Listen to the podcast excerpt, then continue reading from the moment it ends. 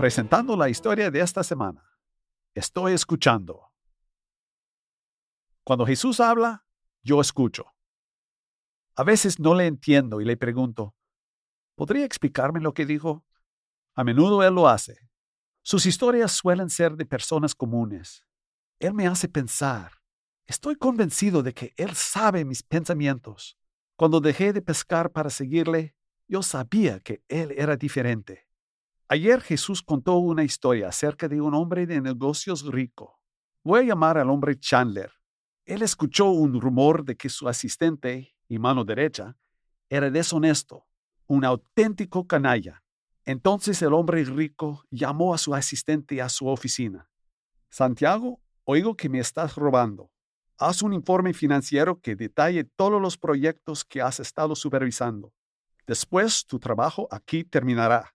Santiago pensó, no me voy a ir de este trabajo con las manos vacías. Nadie me va a ver mendigando y de fijo no voy a trabajar en las calles. Soy un profesional. Ah, tengo una buena idea. Me haré de amigos que les guste ayudarme. Voy a hacer negociaciones con los muchachos que le deben dinero a mi jefe antes de que escuchen que he sido despedido. Santiago fue rápidamente a hablar a uno por uno de los deudores de su jefe. Preguntó al primero de ellos, ¿Cuánto debes a Chandler? 800 galones de aceite de oliva. Puedes romper tu cuenta y te aprobaré una nueva. Ahora debes 400 galones. El hombre quedó asombrado. Santiago preguntó al segundo deudor, ¿Cuánto le debes a Chandler? Mil fanegas de trigo.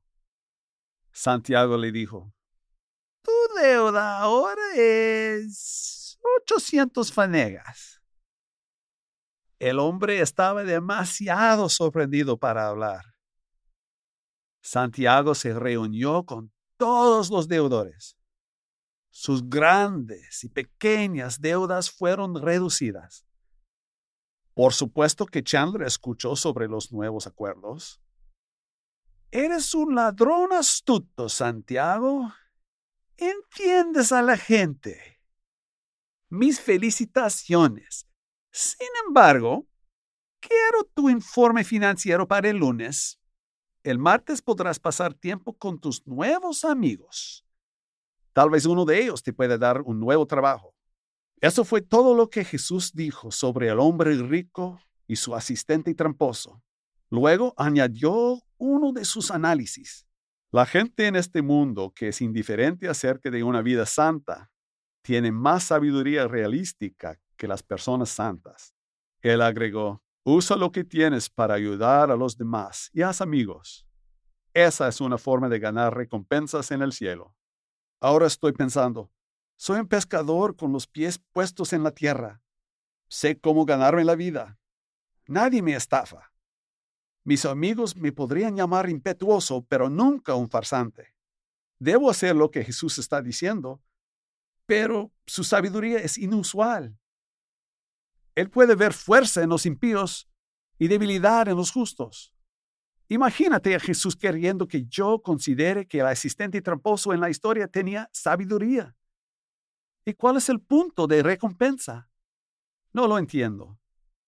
Sé que Jesús desprecia como algunos de nuestros líderes religiosos trabajan por recompensas y la atención más que por amor a Dios y al hombre.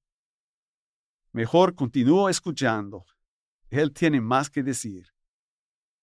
Esta es Scott Thomas por Barbara Steiner, observando a Pedro como miraba y escuchaba a Jesús.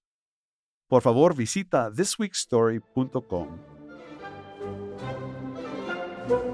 Thank you.